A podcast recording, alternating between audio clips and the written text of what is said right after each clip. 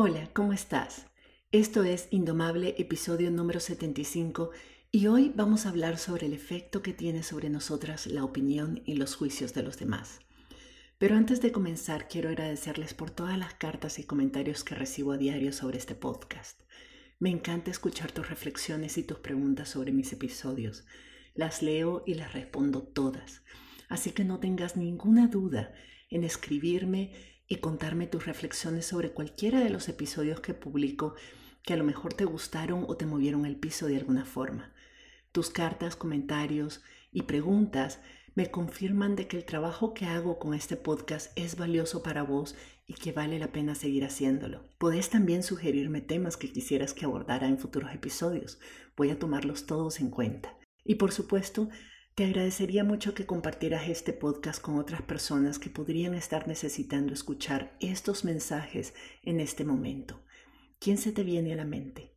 ¿Qué te parece si haces una pausa ahorita y le mandas un mensajito por WhatsApp o un correo a cinco personas que sabes que se beneficiarían de escuchar este podcast y de esa forma me ayudas a democratizar los pocos recursos que hay disponibles en español para mejorar la salud mental y emocional de todas. ¿Te parece?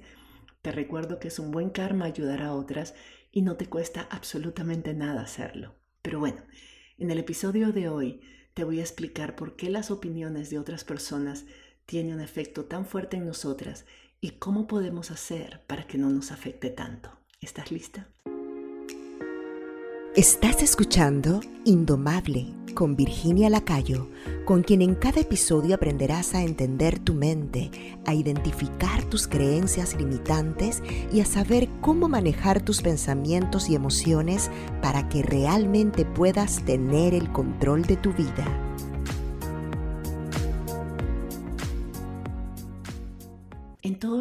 Que tengo trabajando como coach, especialmente trabajando con personas socializadas como mujeres, personas jóvenes, personas no blancas y personas que no se identifican como heterosexuales, el miedo a la opinión que las demás puedan tener de ellas, de lo que dicen o de lo que hacen, es sumamente paralizante y las hace vivir una vida de la que no se sienten ellas mismas y tampoco son felices.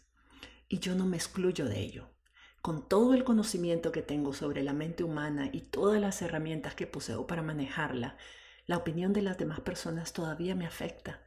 Y cuando me siento particularmente vulnerable, logra controlar mi comportamiento, haciéndome sentir poco auténtica, avergonzada, culpable y con, esa necesidad horrible de validación y aprobación externa. Pasamos gran parte de nuestras vidas tratando de controlar las opiniones de la gente sobre nosotras. Si realmente te tomas el tiempo de pensar cuánto tiempo pasas pensando, ¿qué están pensando de mí? ¿Les gustará lo que llevo puesto? ¿Lo he dicho bien? ¿Debería expresar mi opinión? ¿Debería hacer esta pregunta o, la van a, van a pensar que es muy tonta? Y si piensan que soy egoísta o mala madre o mala compañera o lo que sea por esto que quiero hacer, a veces tenemos sueños y metas que no realizamos porque pensamos que las personas a nuestro alrededor no nos van a apoyar y no lo van a aprobar. Entonces, no hacemos lo que queremos hacer o no decimos lo que queremos decir porque pensamos que de esa forma la gente no va a tener una opinión negativa de nosotras. En el fondo lo que queremos es controlar lo que las otras personas piensan de nosotras. Pero eso no funciona igual nos van a juzgar, igual van a opinar, igual van a pensar lo que les ronque pensar de nosotras. El problema es que cuando adaptamos nuestro comportamiento a lo que creemos que otras personas quieren ver en nosotras, nosotras terminamos gustándonos menos. Nosotras nos sentimos un poco traicionadas y nos resentimos porque no importa lo que hagamos, siempre hay alguien, sobre todo en nuestras familias, que no nos va a aprobar y que piensa que deberíamos ser distintas. La parte que nos cuesta entender, o por lo menos aceptar, es que no importa lo que hagamos o dejemos de hacer, siempre habrán personas que no estén de acuerdo con nosotras y nos van a juzgar y nos van a criticar. Siempre. Es más, es casi imposible saber lo que alguien realmente piensa de vos. Pueden decirte que sos súper buena gente, súper inteligente, valiente, lo que sea, pero no podés saber a ciencia cierta si están siendo honestos con vos. Y no podés saber si eso es lo que realmente piensan o si solo te lo dicen porque quieren que vos penses algo en particular de ellos o de ellas. ¿Ves cómo funciona? Es un círculo vicioso. Las personas nos negamos a ser auténticas porque estamos siempre tratando de controlar lo que otras personas puedan o no pensar de nosotras. Y ellas están haciendo exactamente lo mismo. En toda situación, en todo grupo social en el que vos te movas, vos sos una constante. Vos sos vos, con tus virtudes y con las cosas que necesitas trabajar, pero sos la constante. Lo que varía es la percepción de las otras personas. Digamos que vas a hacer una presentación pública ante 100 personas. Esas 100 personas te escuchan hablar y están ahí interactuando con vos. Vos estás diciéndole lo mismo a todas. Ellas están todas escuchando lo mismo y todas viendo lo mismo.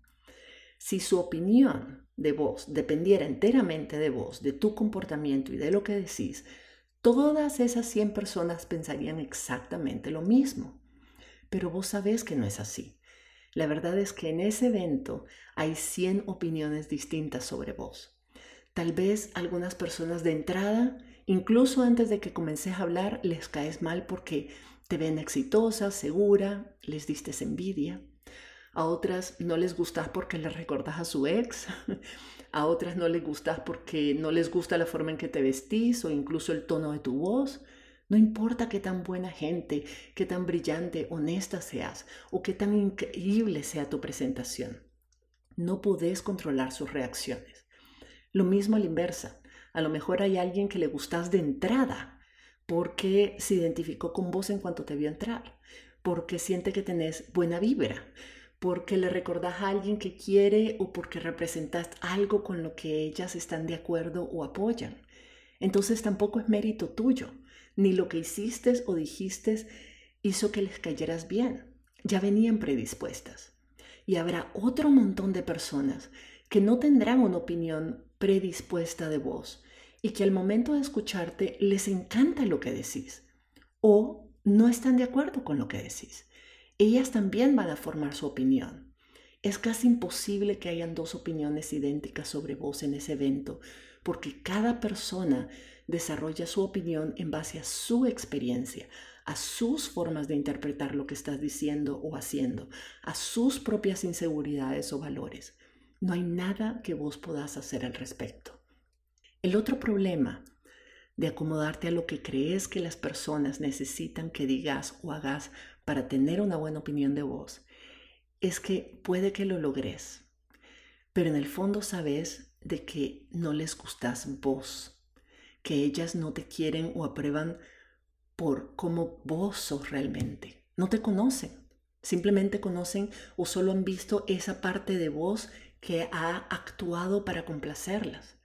Entonces, ¿de qué te sirve que alguien tenga una buena opinión de vos si vos no sos esa persona, si ni siquiera vos te reconoces ni te gustas así? Mi master coach una vez me dijo, Virginia, el durazno puede ser una fruta dulce y jugosa, y en principio a todo el mundo le debería gustar, pero a mí no me gusta.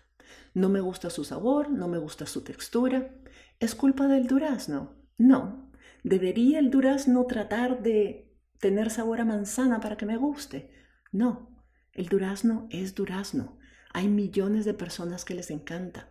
El problema es mío si a mí no me gusta, no del durazno. Lo único que el durazno tiene que hacer es tratar de ser el mejor durazno del mundo, lo más dulce y jugoso que ese durazno puede ser. Y ya, el resto está fuera de su control. Yo recuerdo un tiempo en que me angustiaba no caerle bien a la gente, que pensaran mal de mí, y hacía enormes esfuerzos por quedar bien, por ser servicial, por ser amable, por ser una niña buena, por no importa lo que hiciera, siempre me seguían juzgando y criticando. Y un día una amiga que también es coach me preguntó, Virginia, ¿y a vos te gustan esas personas? ¿Te caen bien? Y yo le dije que no, que en realidad no me gustaba su energía, no me gustaba su forma de pensar y de tratar a otras personas.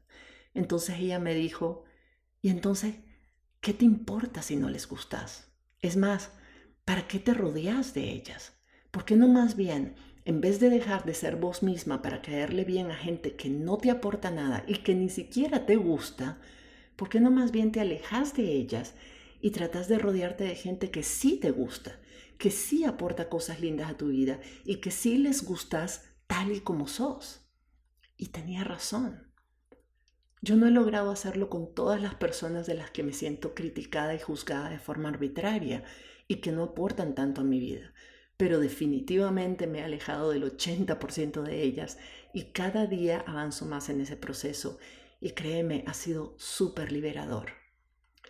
Lo otro que ha sido muy liberador, sobre todo con personas de mi familia que no, que no me aceptan tal y como soy, fue darles en mi corazón y en mi mente el permiso de estar equivocada sobre mí. Esas personas no me conocen realmente. Me juzgan y me critican sin saber realmente quién soy.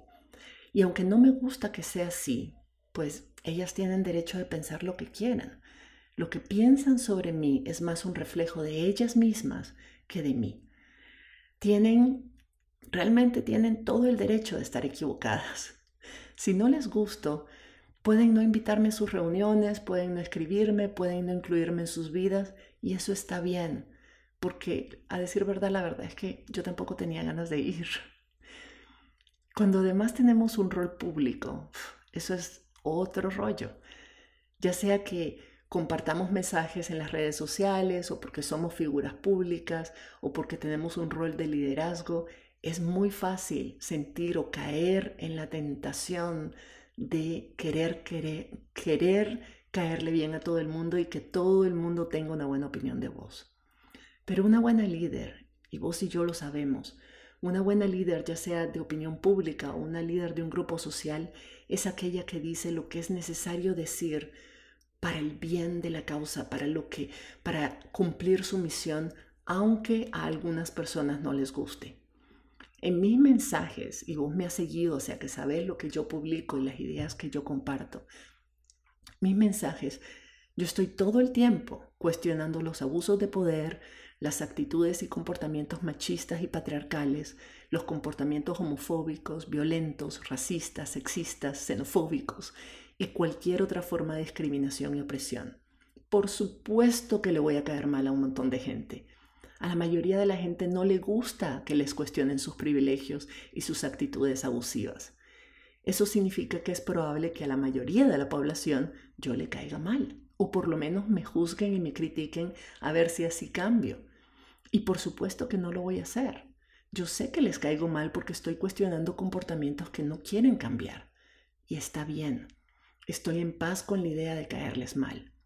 Porque estoy muy en paz con las razones por las que digo y hago todo eso. Yo he recibido un montón de consejos, entre comillas, consejos no solicitados de personas conocidas y no conocidas sobre cosas que creen que yo debería cambiar para poderles gustar. Me dicen que ellos quieren gustarme o que yo les guste. Bueno, ya me entendiste. Pero que para eso yo debería hacer más esto o hacer más aquello, dejar de hacer esto, dejar de hacer lo otro.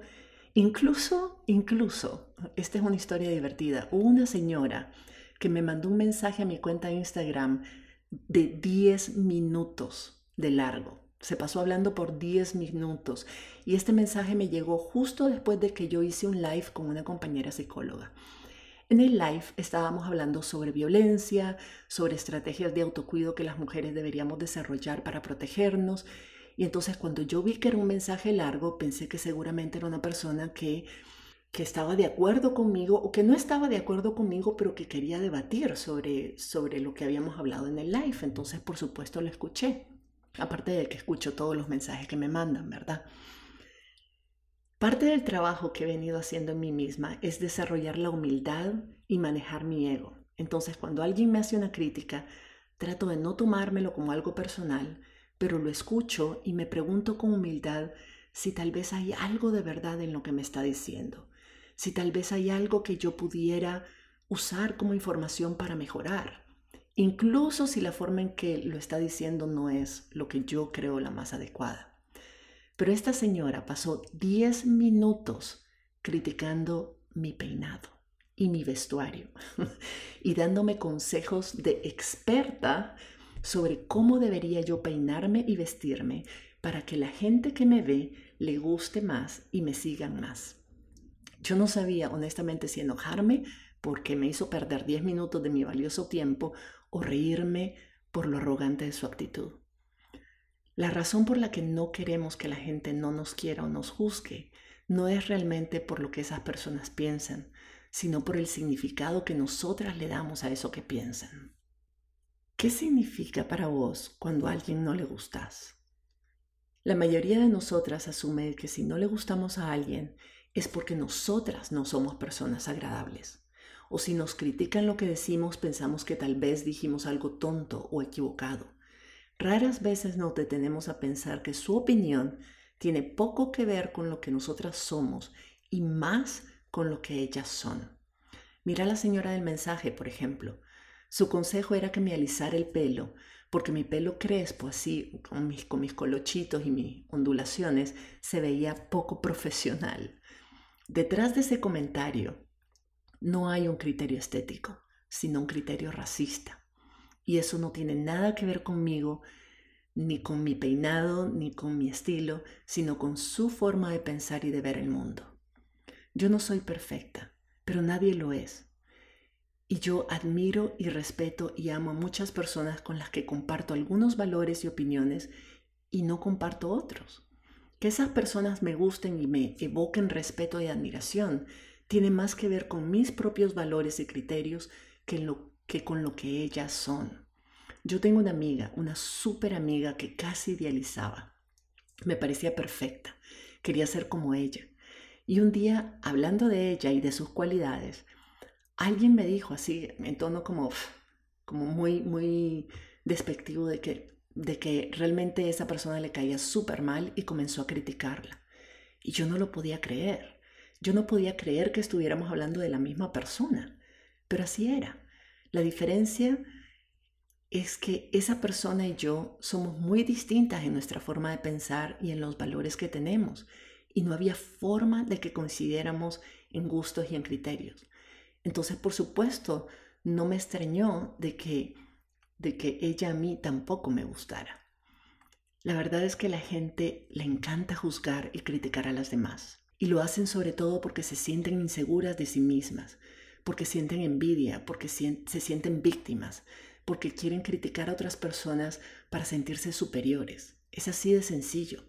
Reducirte vos por debajo de su nivel para que ellas no se sientan mal no resuelve nada, más bien hace que todas perdamos. ¿Has notado que las personas que más critican y juzgan a otras personas son las que menos valor contribuyen a la sociedad?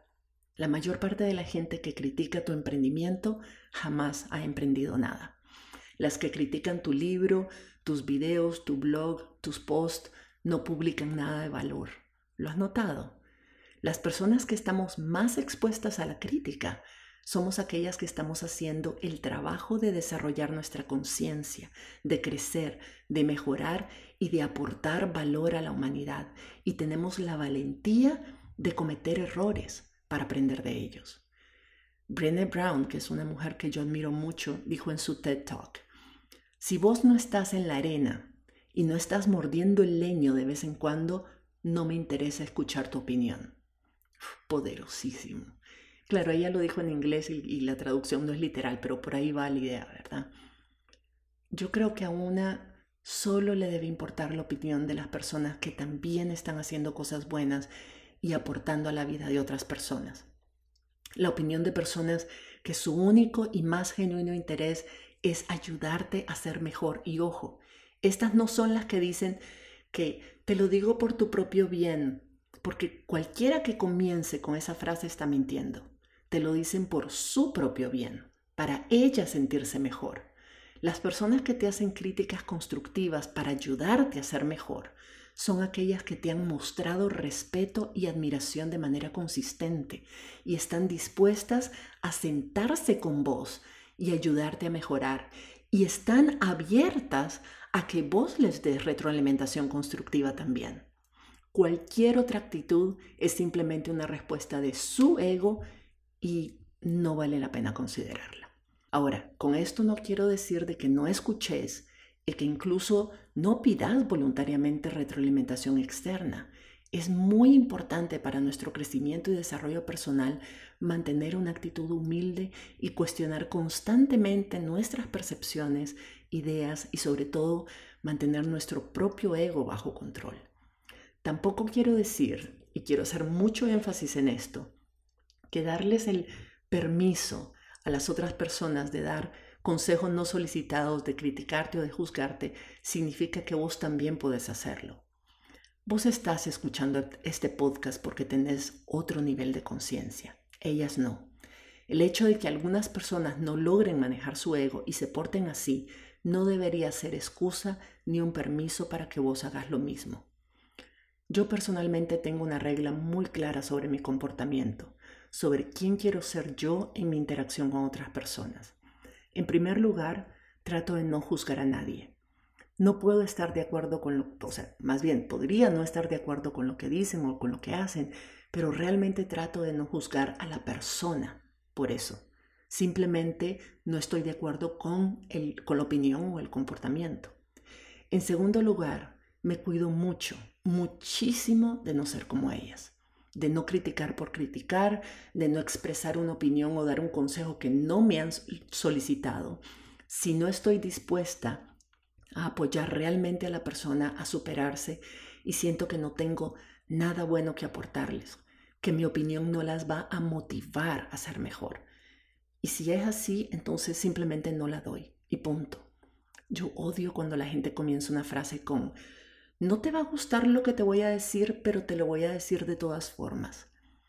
Si sé que esa, si sé que esa persona, a esa persona le va a lastimar lo que yo le voy a decir, entonces no tiene ningún sentido que se lo diga, porque simplemente no me va a escuchar. Se va a poner defensiva y lo único que voy a lograr es darle gusto a mi ego y que la relación se dañe. Y eso no tiene sentido. Nadie gana. Si, si yo no estoy aportando nada positivo y estoy convencida de que lo que estoy aportando va a ser recibido de forma positiva, entonces es mejor no decir nada. Estas son mis reglas, digamos. Antes de emitir una opinión, yo siempre me pregunto, ¿es esta información relevante para ella? ¿La va a apreciar? ¿Va a apreciar recibir esta información? ¿Es esta información oportuna? Es decir, se lo estoy diciendo en un momento y en un contexto en la que ella puede hacer algo al respecto. Y tres, puedo comunicar esta información de forma que la persona se sienta respetada, apoyada y apreciada por mí. Si la respuesta es no a cualquiera de esas preguntas, entonces mejor no digo nada. Estoy muy consciente de que mis, mis, opiniones son subjetivas y responden a mi visión del mundo, no a la realidad. Nadie, absolutamente nadie, tiene la verdad absoluta ni es objetiva. Nunca te olvides de eso. Pero incluso si las demás personas no tienen ese nivel de conciencia y de sensibilidad y dan sus opiniones y consejos no solicitados y juicios desde la arrogancia de su ego, estar dispuesta y abierta a recibir críticas y retroalimentación sin tomártelas de manera personal, sin hacer que signifiquen algo malo sobre vos, pero con la humildad de revisar en qué medida podría ser verdad, te libera enormemente y te abre a muchas posibilidades que tal vez no podrías identificar por tu cuenta. Lo que otras personas perciben de nosotras tiene que ver más con ellas que con nosotras, pero no deja de ser información que tal vez puedes utilizar de la forma que mejor te convenga. Aprender a recibir críticas y retroalimentación, incluso cuando te parece negativa, y saber manejarla de forma constructiva y sabia, te hace perderle el miedo a exponerte, a mostrarte como sos, a ofrecerle al mundo todo lo que puedes ofrecer. Tenés mucho que dar, pero el miedo a la crítica nos hace que nos limitemos y que tratemos de pasar desapercibidas. No solo perdés vos la oportunidad de contribuir todo tu valor al mundo, pero el mundo, todas nosotras, nos perdemos de la oportunidad de, de ser mejores gracias a tu contribución. En resumen, Hay muchas razones sociales y culturales por las que necesitamos y estamos constantemente buscando la aprobación y la validación de las demás personas. De esto he hablado en muchos otros episodios de este podcast. El punto es que no es nuestra culpa. Y sin embargo, la idea de que podemos controlar lo que otras personas piensan de nosotras es falsa y necesitamos dejar de creerla. No hay forma humana de controlar la opinión de las demás. La gente va a pensar lo que quiera pensar en base a sus propias experiencias, miedos, valores, gustos y proyecciones y no hay nada que podamos hacer al respecto. Entonces, en lugar de torturarnos y perdernos la oportunidad de vivir la vida que queremos vivir y ser quienes queremos ser, por esa razón, lo mejor que podemos hacer es aprender a manejar las historias que nos contamos, el significado que le damos a lo que otras personas piensan y dicen de nosotras, y más bien enfocarnos en tener la mejor opinión posible sobre nosotras mismas. Todo lo que necesitamos es la libertad de permitir que las personas sean quien son. Y a veces las personas son criticonas. Y lo único que eso significa es que te están poniendo atención. Pero si les das la libertad de ser quienes son, si les das el permiso en tu mente y en tu corazón, no tiene que ser explícito, ¿verdad? Pero si les das el permiso de pensar, decir y hacer lo que quieren, entonces es más fácil darte a vos también ese permiso. Y eso es lo más importante. La única aprobación que realmente necesitas y podés obtener es la tuya. Ese es el siguiente paso en nuestra evolución hacia la madurez emocional. Averiguar qué necesitas vos para obtener tu propia aprobación y tu propia validación. ¿Quién necesitas ser? ¿Cómo necesitas pensar y actuar para sentirte feliz y orgullosa de vos misma? Si estás lista para liberarte de todas esas dudas, esa inseguridad, la ansiedad, el miedo, y esa necesidad de aprobación y validación externa constante, dale un vistazo a mi programa de coaching mensual Indomable, donde abordamos todos estos temas y aprendemos herramientas y habilidades para superarla. Puedes visitar mi página web virginialacayo.com, pleca membresía. Nos vemos por allá y nos escuchamos en la próxima. Si te gustó este episodio, puedes registrarte en el programa Indomable, la comunidad de desarrollo personal donde Virginia Lacayo te acompañará y te brindará herramientas que te ayudarán a transformar tu vida. Visita la página virginialacayo.com y regístrate para recibir contenido exclusivo.